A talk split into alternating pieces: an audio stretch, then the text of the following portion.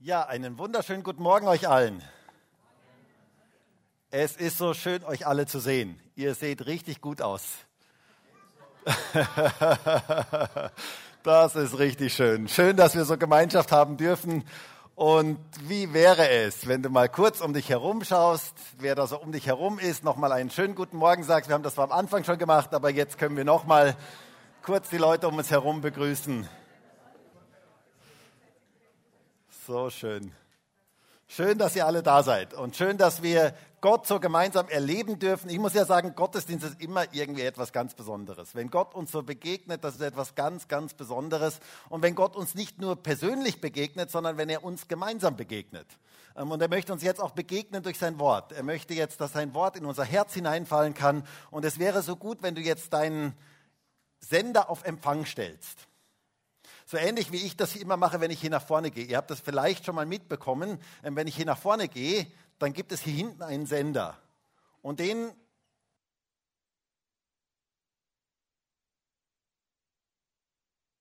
Aber in dem Moment, wo ich den einschalte, hört ihr wieder und ist der verbunden mit dem, mit dem Sender.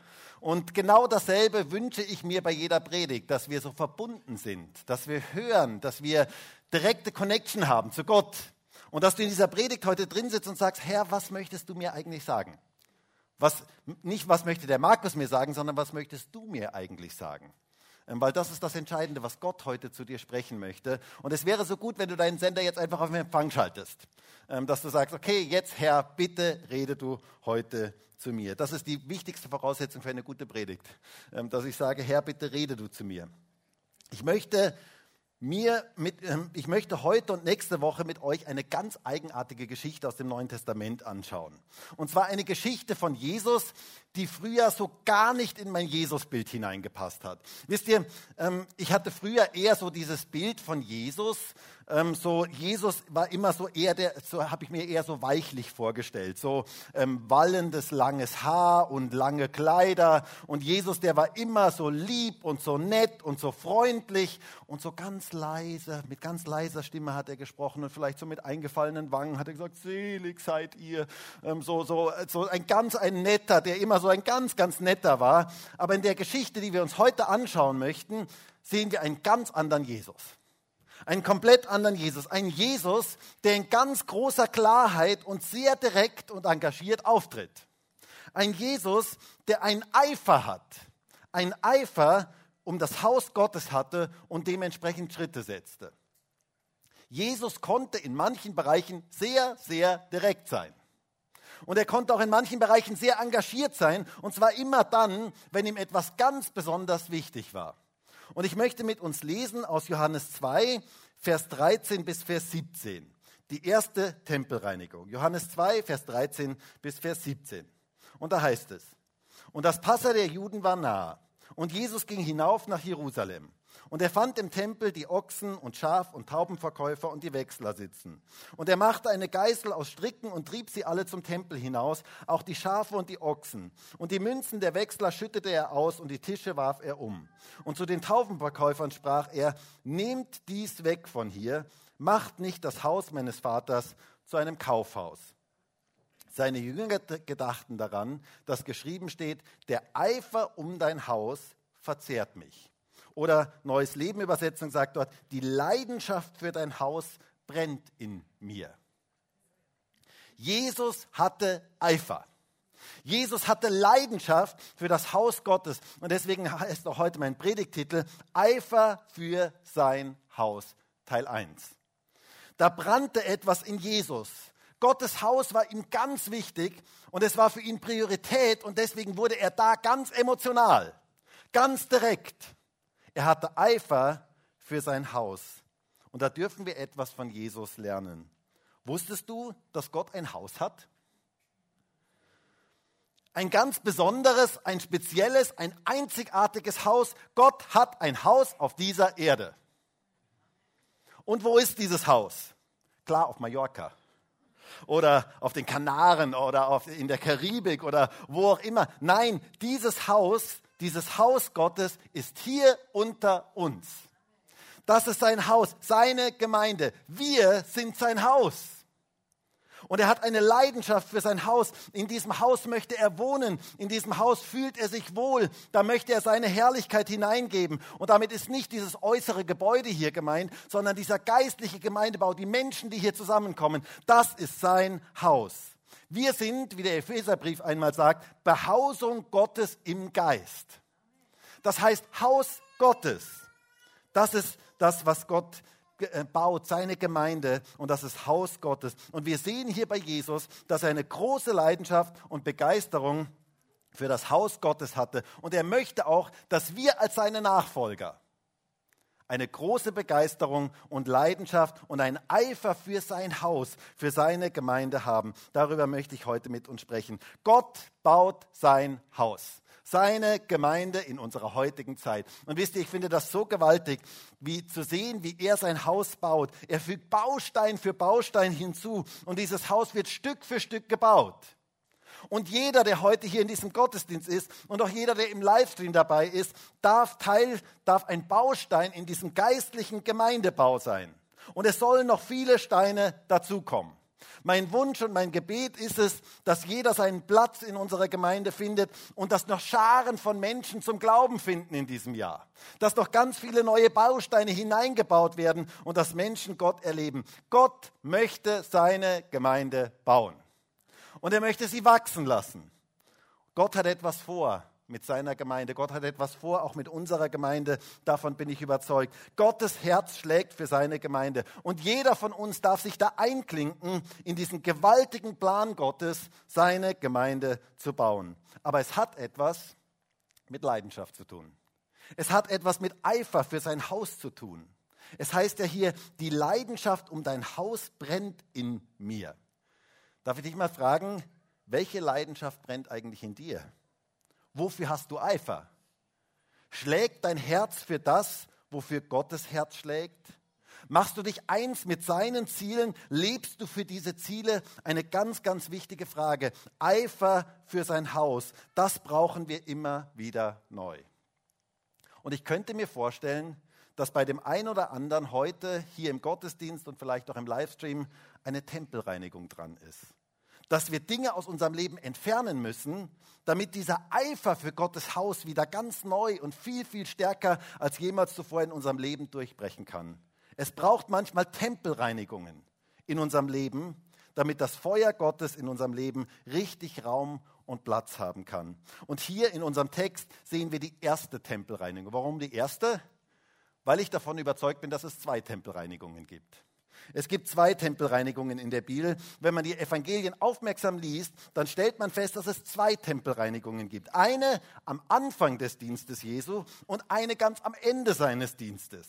Eine wird hier geschildert in Johannes 2, wir haben das vorhin gelesen, ganz am Anfang des Dienstes und eine ganz am Ende des Dienstes, zum Beispiel in Matthäus 21. Es gibt also zwei Tempelreinigungen. Und das zeigt uns, Gott möchte unser Leben nicht nur einmal irgendwann reinigen sondern immer wieder neu braucht es eine Tempelreinigung in unserem Leben. Er möchte uns immer wieder neu reinigen, damit er uns gebrauchen kann, damit sein Feuer hell in unserem Leben brennen kann. Damit wir Eifer für das Haus Gottes haben können, muss immer wieder neu eine Tempelreinigung geschehen.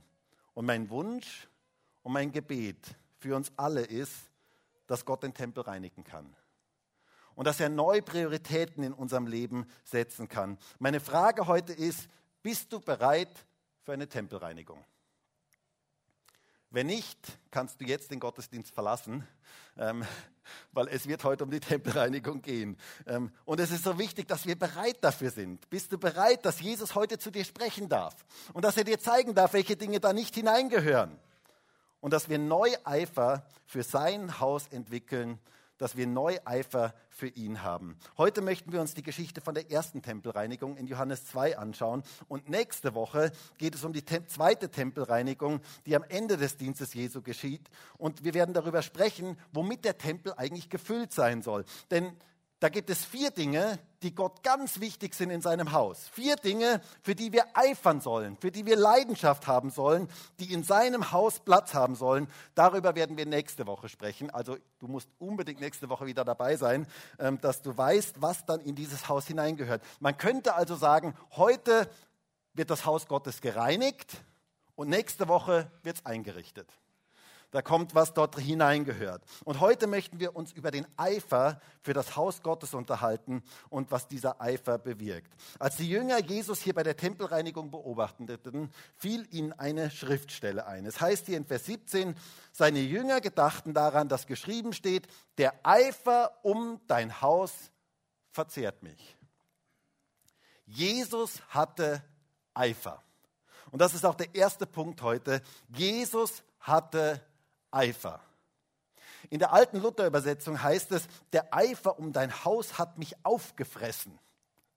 Es gab etwas, das Jesus unglaublich bewegt hat, das, das Jesus richtig in Rage gebracht hat, wofür sein Herz so richtig brannte. Der Eifer um dein Haus verzehrt mich oder die Leidenschaft für dein Haus brennt in mir. In Jesus brannte etwas. Und wisst ihr, das brauchen auch wir in unserem Leben, dass etwas in uns brennt. Wir brauchen es, dass wir von etwas ergriffen sind. Jesus war ergriffen und das bestimmte sein ganzes Leben. Sein Herz brannte. Und ich möchte dich fragen, brennt dein Herz für das Richtige? Wofür brennst du? Wofür brennt eigentlich dein Herz? Brennt dein Herz für dasselbe, wofür das Herz Jesu brennt? Es ist so wichtig, dass wir mit dem Feuer Gottes angesteckt werden, dass etwas in uns brennt. Ich frage mich manches Mal, was war eigentlich das Geheimnis der ersten Christen, dass sie innerhalb von kürzester Zeit die gesamte damals bekannte Welt auf den Kopf gestellt haben? Was war ihr Geheimnis? Tolle Gemeindehäuser, super Programm, tolle Performance, Nein, ich glaube, ihr Geheimnis war das Feuer Gottes zu Pfingsten. Das Feuer des Heiligen Geistes, das in ihrem Herzen brannte. Und dieses Feuer brauchen wir heute wieder ganz neu, immer wieder ganz neu, dass ein Eifer für Gottes Haus, für sein Reich, für seine Anliegen in unserem Herzen brennt. Gott möchte dich und mich, uns alle, mit seinem Feuer anstecken mit dem Feuer des Heiligen Geistes entzünden. Wisst ihr, in unserer Welt wird es zunehmend kalt und dunkel. Und gerade in dieser Zeit braucht es Feuerstellen. Christen, die brennen für die richtigen Dinge. Christen sollen Feuerstellen sein, die Licht und Wärme verbreiten dort, wo sie sind. Es braucht Christen, die für Jesus und für diese Welt brennen und die Licht und Wärme in ihrer Umgebung verbreiten. Das möchte Gott durch dich und durch mich wirken in dieser Welt. Es braucht Christen, die voller Liebe und Leidenschaft für Gott und andere Menschen brennen. Denn du kannst nur in anderen entzünden, was selber in dir brennt. Und deswegen möchte Gott ein Feuer in unserem Leben anstecken. Er möchte, dass etwas brennt in uns. Und wisst ihr, manche Christen sind so wie ein alter Kohlenhaufen. Habt ihr vielleicht schon mal so gesehen, so alte Kohlenhaufen. Man sieht, da hat mal irgendwann etwas gebrannt. Aber es ist kein Feuer mehr da. Ein alter, kalter Kohlenhaufen bringt heute niemandem mehr Wärme und Licht. Aber Gott möchte uns ganz neu anstecken. Er möchte, dass wir entzündet sind mit einer Leidenschaft, mit einer Begeisterung, dass unser Herz brennt für ihn und sein Haus. Und vielleicht braucht es für den einen oder anderen ganz, es ganz neu, dass Gott uns anzünden kann, dass Gott uns neu ergreifen kann. Vielleicht ist die Flamme ausgegangen, fast ausgegangen bei dir. Vielleicht sind Menschen heute hier oder auch Menschen im Livestream. Da hat mal etwas gebrannt. Es hat mal etwas in dir gebrannt, so richtig fest gebrannt. Und jetzt ist alles wie tot. Du bist lau geworden. Das Feuer brennt nicht mehr wirklich in deinem Leben. Alles Mögliche in deinem Leben hat dich so eingenommen, dass das Feuer Gottes Stück für Stück ausgegangen ist. Und heute bist du nur noch so ein alter Kohlenhaufen, wo kein Feuer mehr ist, keine Wärme mehr ist, kein Licht mehr ist. Aber du sehnst dich danach, dass dieses Feuer Gottes wieder neu in deinem Leben brennt. Dann möchte ich dir heute zusprechen, das, was Jesus damals sagte in Matthäus 12, Vers 20. Er wird das geknickte Rohr nicht zerbrechen und einen glimmenden Docht wird er nicht auslöschen. Gott möchte den glimmenden Docht nicht auslöschen. sondern er möchte dich wieder neu zum Brennen bringen. Er möchte, dass du wieder neu brennst, dass du wieder hell und klar brennen kannst. Christen sollen und dürfen für Jesus brennen. Jesus brannte für das Haus Gottes. Und die Jünger, die beobachteten ihn und sie dachten an die Schriftstelle, der Eifer um dein Haus verzehrt mich. Darf ich dich mal fragen, was denken die Menschen in deinem Umfeld, wenn sie dein Leben so beobachten? Wofür brennst du? Spürt man da das Feuer Gottes in deinem Leben? Gott möchte, dass wir eine Leidenschaft, eine Begeisterung und ein inneres Feuer haben, eine tiefe Liebe zu Gott und zu den Menschen, dass das spürbar wird in unserem Umfeld. Und dieses Feuer Gottes möchte Gott immer wieder neu in unserem Leben anzünden, durch den Wind des Heiligen Geistes. Wisst ihr, es ist so ähnlich wie beim Grillen. Beim Grillen, da bläst man die Kohlen manches Mal an, damit es wieder so richtig anfängt ähm, zu glühen.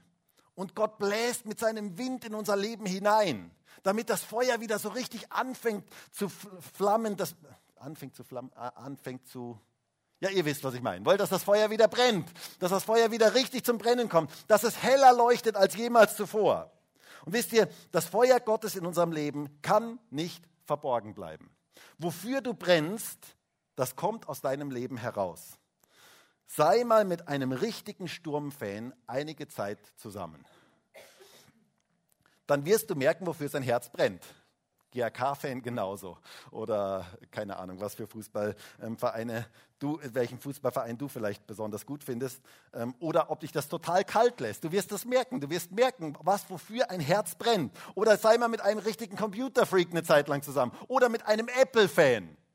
Du wirst sofort merken, wofür er eigentlich brennt. Du brauchst nicht lange, um zu spüren, wofür jemand brennt.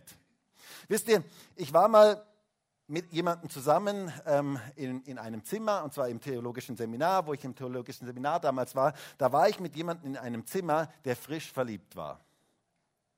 Das blieb nicht verborgen.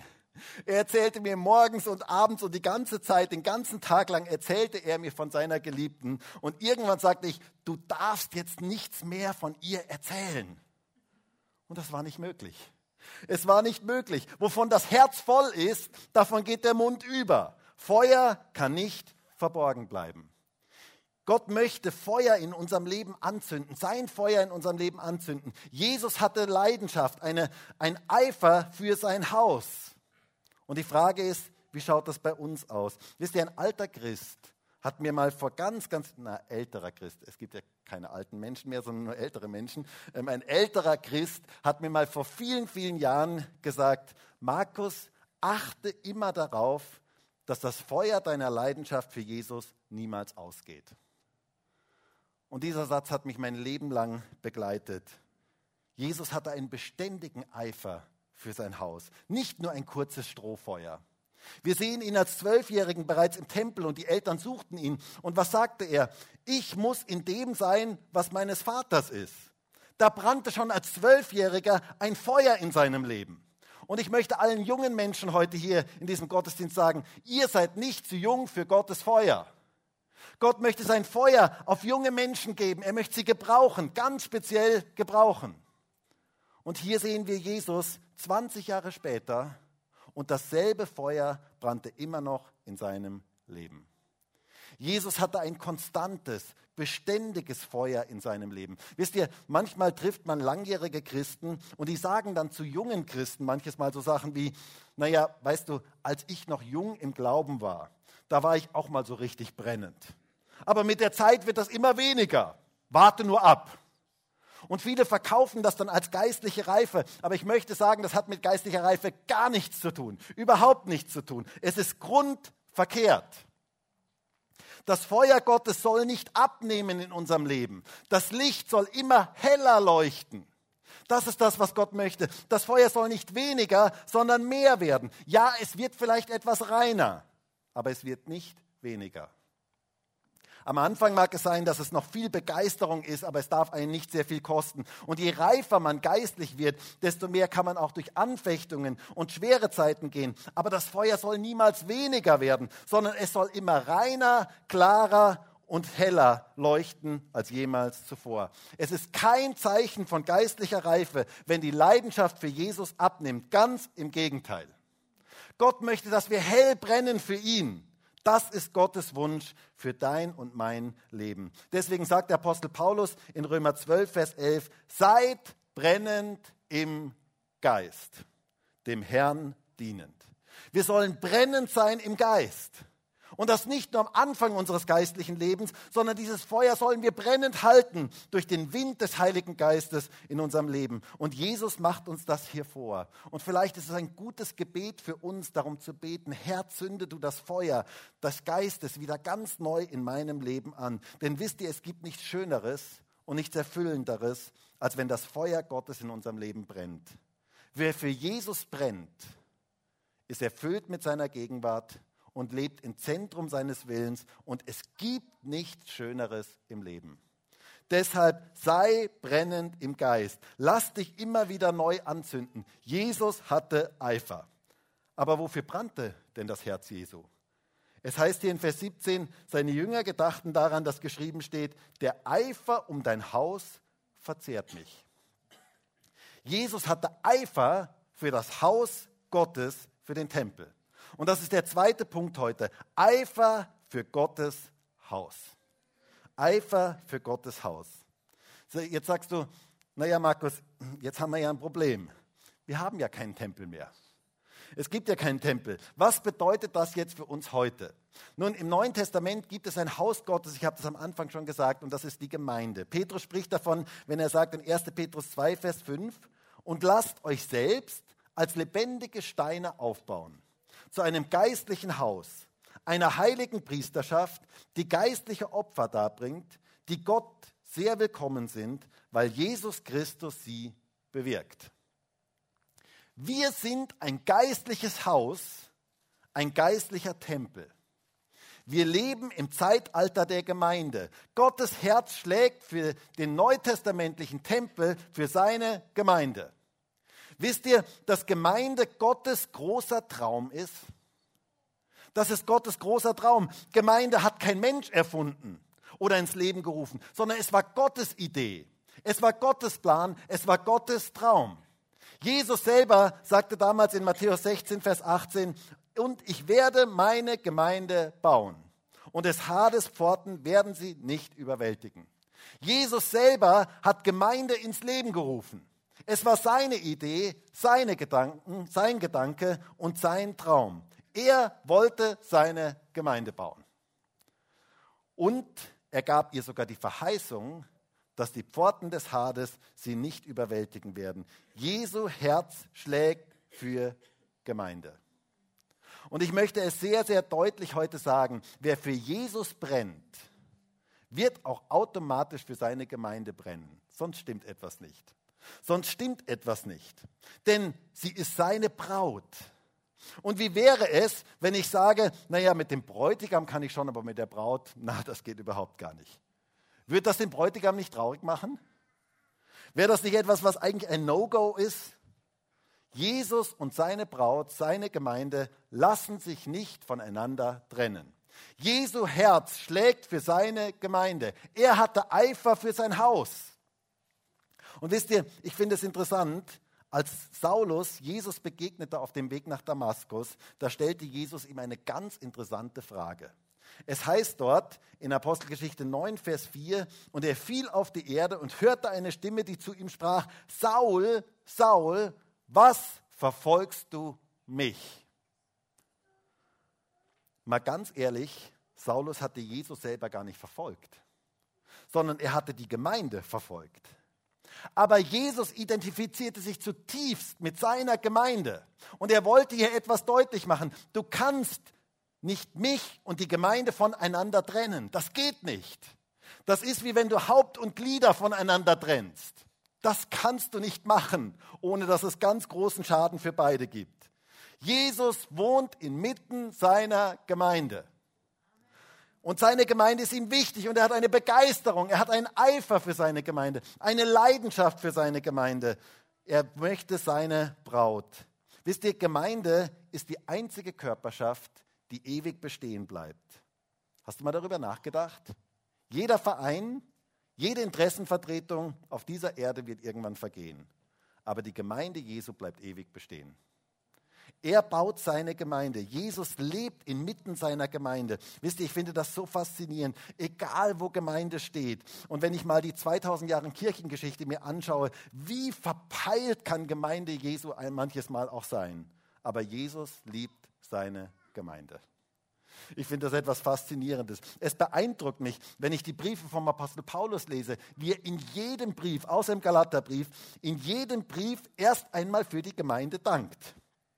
Darf ich dich mal fragen, wie häufig dankst du für Gemeinde? Wie häufig dankst du dafür, dass es Gemeinde gibt? Das ist eine ganz, ganz wichtige Sache, dankbar zu sein für Gemeinde. Und sogar im ersten Korintherbrief, wo viele Dinge schief liefen, dankte er zuerst einmal für die Gemeinde. Ich möchte mal fragen, wer von euch würde gerne zu einer Gemeinde gehören, wo sich Leute beim Abendmahl besaufen, wo Geschwister gegeneinander vor Gericht ziehen, also so sonntags trifft man sich dann noch im Gottesdienst und dann anschließend, ja, wir sehen uns dann wieder Gericht, vor Gericht, ähm, wo wir dann gegeneinander prozessieren, ähm, wo gravierende Spaltungen sind, wo moralische Zustände herrschen, ähm, die, wo selbst die Gottlosen für Gottlose undenkbar sind und die Leute sind auch stolz darauf. Wer wäre gerne in solch einer Gemeinde? Hand hoch. Okay, und wie fängt Paulus den Brief an diese Gemeinde an? 1. Korinther 1, Vers 4. Ich danke meinem Gott alle Zeit euretwegen für die Gnade Gottes, die euch gegeben ist in Christus Jesus. What? Hey, was? Er dankt für die Gemeinde, obwohl er all die Schwächen kennt. Und er zählt sie ja dann auch in diesem Brief noch auf. Obwohl er all die Schwächen kennt. Wisst ihr, da können wir etwas für uns lernen. Denn wisst ihr, es gibt keine vollkommene Gemeinde.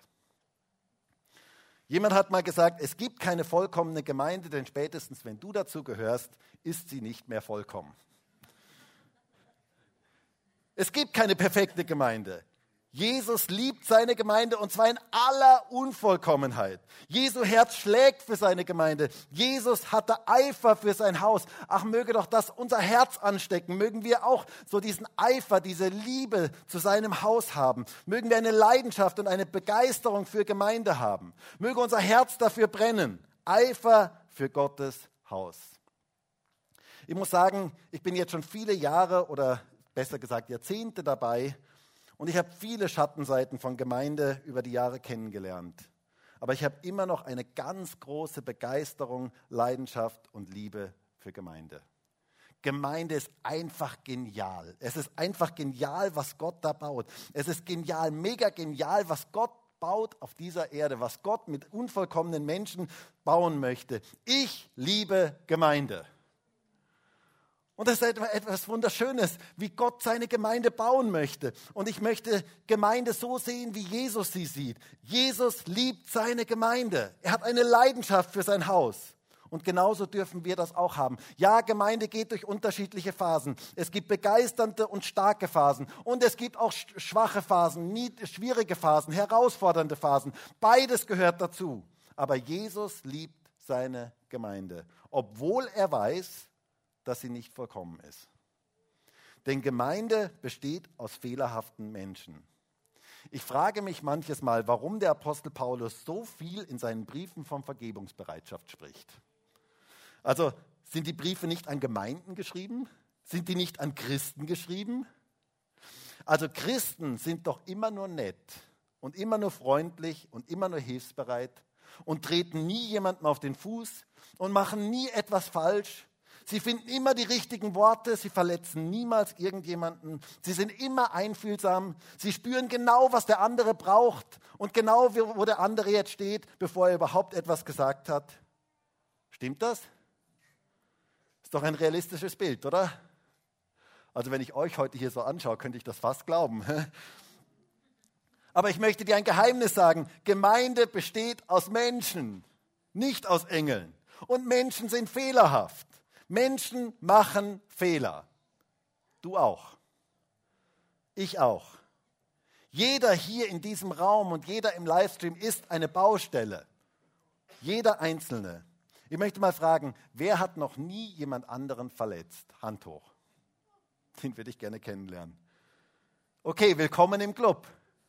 Wir sind alles Menschen und wir brauchen Vergebung und wir brauchen Vergebungsbereitschaft. Das ist so etwas Wichtiges. Lass niemals eine Wurzel der Bitterkeit in deinem Herzen aufkommen. Vergib vom Herzen. Wisst ihr, ich wundere mich manches Mal, dass Christen darüber verwundert sind, dass sie auch mal verletzt werden. Da gibt es Leute, die sagen zu mir, du, und da hat mich jemand verletzt. Und das in der Gemeinde. Und ich denke mir, ich möchte ja sehr empathisch sein.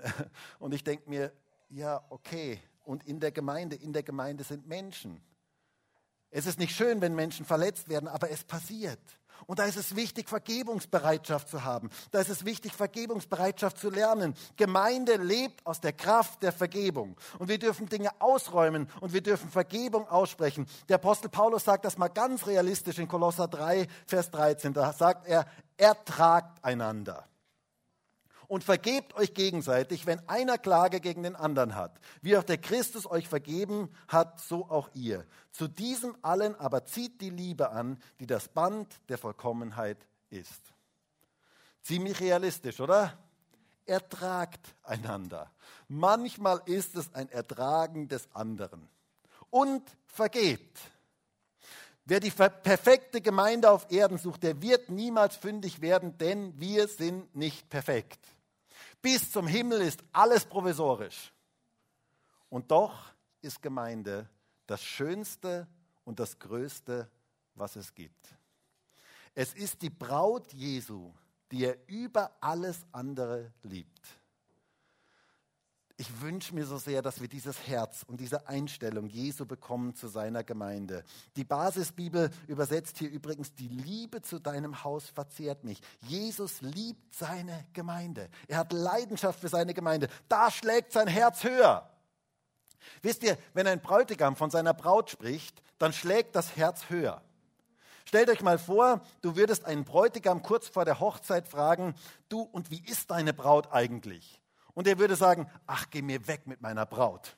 Also die alte, die ist so schrecklich, also die ist so furchtbar, das kannst du dir gar nicht vorstellen. Also die hat so einen miesen Charakter und vom Aussehen ganz zu schweigen, die müsstest du mal sehen, also furchtbar, das ist einfach nur furchtbar. Wäre das eine gute Voraussetzung für eine Ehe? Also ich sage dir ganz ehrlich, ich würde solche Leute nicht trauen und ich würde ihnen beziehungsweise vor allen Dingen ihr heftigst davon abraten. Nein, wenn, eine wenn ein Bräutigam spricht über seine Braut, dann schlägt das Herz höher. Man sagt, wie wunderschön sie ist, was für einen edlen und besonderen Charakter sie hat. Jesus liebt seine Braut, seine Gemeinde. Er hat eine große Liebe zu ihr. Sie ist unglaublich kostbar und wertvoll in seinen Augen. Und wir brauchen dieses Herz Jesu. Wir brauchen einen Eifer und eine Leidenschaft für sein Haus, für seine Gemeinde. Und da dürfen wir uns neu anstecken lassen damit. Gott sucht nach Menschen, die eine Liebe für Gemeinde haben und deren Herz für sein Haus brennt. Aber damit dieser Eifer für sein Haus unser Leben erfüllen kann, braucht es manchmal eine Tempelreinigung. Und da sind wir beim dritten Punkt heute. Gott möchte den Tempel reinigen. Der dritte Punkt ist, die Hauptsache soll wieder die Hauptsache sein. Die Hauptsache soll die Hauptsache sein. Wisst ihr, wir lesen hier in unserem Text in Vers 14. Und er fand im Tempel die Ochsen und Schaf- und Taubenverkäufer und die Wechsler sitzen. Und er machte eine Geißel aus Stricken und trieb sie alle zum Tempel hinaus, auch die Schafe und die Ochsen. Und die Münzen der Wechsler schüttete er aus. Und die Tische warf er um. Und zu den Taubenverkäufern sprach er, nehmt dies weg von hier. Macht nicht das Haus meines Vaters zu einem Kaufhaus. Jesus reinigte den Tempel da war eine Aufräumaktion Jesu dran. Und wisst ihr, vielleicht ist es auch bei dem einen oder anderen von uns heute dran, dass er unseren Tempel reinigen darf. Es sammelt sich so schnell so vieles in unserem Leben an. Wer von euch ist schon einmal umgezogen? Okay, kennst du das, wie viele Dinge sich schnell ansammeln? Kennst du das, wie viele Dinge man da, auf wie viele Dinge man da plötzlich kommt, die sich so angesammelt haben? Und bei jedem Umzug schmeißt man dann ganz viele Sachen wieder weg und man stellt fest, ganz, ganz schnell sammelt sich so vieles wieder an. Es ist ja ganz interessant. Und da braucht es manches Mal eine Aufräumaktion in unserem Leben, dass Dinge rausfliegen, damit wir Platz haben für die wirklich wichtigen Dinge. Ich habe mich gefragt, was hatte denn Jesus eigentlich hier gegen die Ochsen, Schaf- und Taubenverkäufer und gegen die Wechsler? Das war ja durchaus sinnvoll, was sie hier taten. Also, ihr müsst euch mal vorstellen, damals war es so, ohne Ochse, ohne Schaf, ohne Taube kein Gottesdienst. Also diese Opfer, die mussten gebracht werden, ehe man in den Gottesdienst gehen konnte. Und jetzt kam jemand, zum Beispiel damals aus Griechenland, ähm, ein Jude, der dort lebte, und er kam nach Jerusalem und er wollte opfern. Ja, glaubst du jetzt wirklich, dass der seinen Ochsen davor sich hertreibt von Griechenland bis nach Jerusalem? Nein, der kam zum Tempel und er kaufte dort einen Ochsen. Und natürlich hatte er nur griechisches Geld und deswegen brauchte er einen Geldwechsler, damit dieses Geld in heiliges Geld gewechselt wurde. Das machte doch total Sinn. Der kaufte also vor Ort einen Ochsen oder sein Lamm oder seine Taube für arme Leute und das Geld wurde direkt dort gewechselt. Alles in Tempelnähe. Guter Kundendienst nennt man das. Was war denn hier das Problem? Was war denn hier so verkehrt? Wisst ihr, das Problem, das Jesus hier hatte, war, dass etwas in den Mittelpunkt geraten war, was dort nicht hingehörte. Das war sein Problem. Im Tempel ging es um Gott, um Anbetung, um seine Ehre. Und plötzlich gerieten andere Dinge in den Mittelpunkt. Er sagte hier, ihr macht es zu einem Kaufhaus. Kaufhaus, Kommerz, Geld, Gewinn waren plötzlich im Mittelpunkt. Darf ich dich mal fragen, was ist der Mittelpunkt deines Lebens? Was bestimmt dein Leben? Worum dreht sich dein ganzes Leben, dein ganzes Denken? Könnte es vielleicht sein, dass in deinem Leben eine Tempelreinigung dran ist? Jesus war nicht mehr der Mittelpunkt, sondern irgendwelche anderen Dinge. Und wenn Jesus nicht mehr der Mittelpunkt unseres Lebens ist, dann braucht es eine Tempelreinigung dann müssen wir neue Prioritäten setzen. Und darum geht es hier. Jesus möchte die Nummer eins unseres Lebens sein. Er möchte der Mittelpunkt sein, die Hauptsache sein. Pass auf, dass die Hauptsache immer die Hauptsache bleibt in deinem Leben. Wisst ihr, das ist so ähnlich wie bei einem Rad da bei einem Rad, da gibt es die Narbe in der Mitte. Das ist so dieses, dieses äh, Mittelteil in, bei einem Rad. Und darum läuft das ganze Rad. Und wenn, das, wenn die Narbe in der Mitte ist, dann läuft das Rad richtig rund. Und dann läuft es fast wie von ganz alleine. Und wenn die Narbe nicht mehr in der Mitte ist, dann fängt das Rad an zu holpern, dann geht es nicht mehr richtig, dann funktioniert das Ganze nicht mehr richtig. Und genau dasselbe ist in unserem Leben. Jesus möchte der Mittelpunkt unseres Lebens sein. Und wenn er der Mittelpunkt unseres Lebens ist, dann dreht sich alles ganz automatisch richtig. Aber wenn er nicht mehr der Mittelpunkt ist, dann wird es immer holprig und dann braucht es eine Tempelreinigung. Und das sind nicht immer schlechte, falsche Dinge. Manchmal ist ja das Gute der Feind des Besten. Diese Dinge hier waren nicht grundsätzlich schlecht, aber sie hatten den falschen Platz und deswegen musste Jesus sie entfernen. Wisst ihr, früher hat man unter Christen häufig so Fragen gestellt, was darf eigentlich ein Christ und was darf er nicht?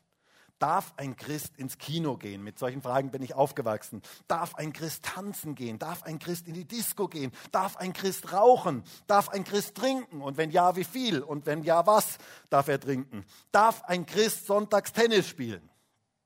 Jemand fragte mal seinen Pastor, du sag mal, ist es eigentlich Sünde, sonntags Tennis spielen zu gehen?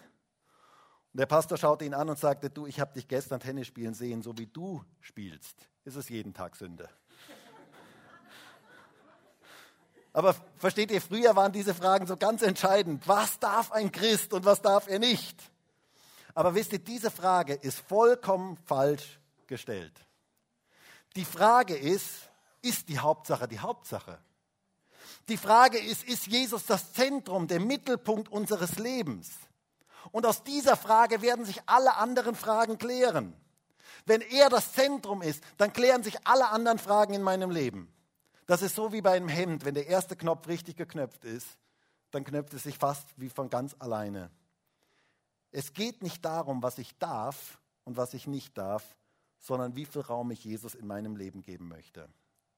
Und wenn kein Raum mehr für ihn da ist, dann ist eine Tempelreinigung dran dann mag es sein, dass der Fernseher mal für einige Zeit aus meinem Leben raus muss. Sagst du, dass man nicht Fernsehen schauen darf? Nein, nein, habe ich nicht gesagt. Aber wenn du keinen Platz mehr für Jesus hast, dann müssen manche Dinge einfach mal rausfliegen. Vielleicht ist es für einige dran, mal Internetfasten zu machen. mal das Internet abzustellen, weniger Social Media, dafür mehr Wort Gottes, mehr Zeit mit Jesus. Vielleicht mal Facebook-Fasten zu machen oder Instagram oder TikTok oder was auch immer für Plattformen du nutzt. Vielleicht müssen manche Dinge aus unserem Leben mal raus, damit Gott Raum in unserem Leben hat und seine Gegenwart uns ganz neu erfüllen kann. Gott möchte dein Leben mit seiner Gegenwart erfüllen und dazu müssen wir Raum schaffen. Vielleicht ist da eine Tempelreinigung in unserem Leben dran. Wenn dein Keller total vollgerammelt ist mit allem möglichen Zeugs, dann hast du keinen Platz mehr, dass noch, du noch etwas reintun kannst. Ui, Markus, musstest du mich jetzt gerade an unseren Keller erinnern. Aber wisst ihr, genauso ist es in unserem Leben. Manchmal ist unser Leben einfach zu voll, da sind zu viele Dinge drin. Und dann braucht es eine Tempelreinigung. Dein Leben soll ein Bethaus sein, ein Haus der Gegenwart Gottes, ein Ort der Gegenwart und des Gebets und der Anbetung. Was muss man im Keller tun, damit wieder Platz da ist? Aufräumen, wegschmeißen, ausräumen, Tempelreinigung. Und vielleicht ist es bei dem einen oder anderen von uns dran, dass wir Dinge rausschmeißen aus unserem Leben. Dinge, die nicht unbedingt verkehrt sind, aber die raus müssen aus unserem Leben, damit Gott wieder mehr Platz in unserem Leben hat. Dass die Hauptsache die Hauptsache bleibt. Womit ist dein Lebenshaus gefüllt? Vielleicht muss mehr Jesus rein, damit mehr Jesus rauskommen kann. Denn das, was du in dein Leben hineinlässt, das kommt auch aus deinem Leben raus. Das ist so ähnlich wie bei deiner Zahnpastatube. Wenn das, was da hineingefüllt wird, das kommt auch dort heraus. Wenn du dort Schokolade hineinfüllst, wird dort keine Zahnpasta rauskommen. Was du hineinfüllst, das kommt raus. Und genauso ist es in unserem Leben. Jesus möchte der Mittelpunkt unseres Lebens sein. Und wenn er der Mittelpunkt unseres Lebens ist, dann kommt Jesus aus unserem Leben heraus. Und wenn andere Dinge wie Geld, Besitz, Vermögen, Karriere, Einfluss, Macht, Job, Ansehen bei anderen der Mittelpunkt unseres Lebens ist, dann braucht es eine Tempelreinigung, damit die Hauptsache wieder die Hauptsache wird. Es geht um Jesus. Wisst ihr, manchen Menschen ist es so wichtig, was andere über sie denken, viel wichtiger als was Jesus über sie denkt. Und dann braucht es eine Tempelreinigung.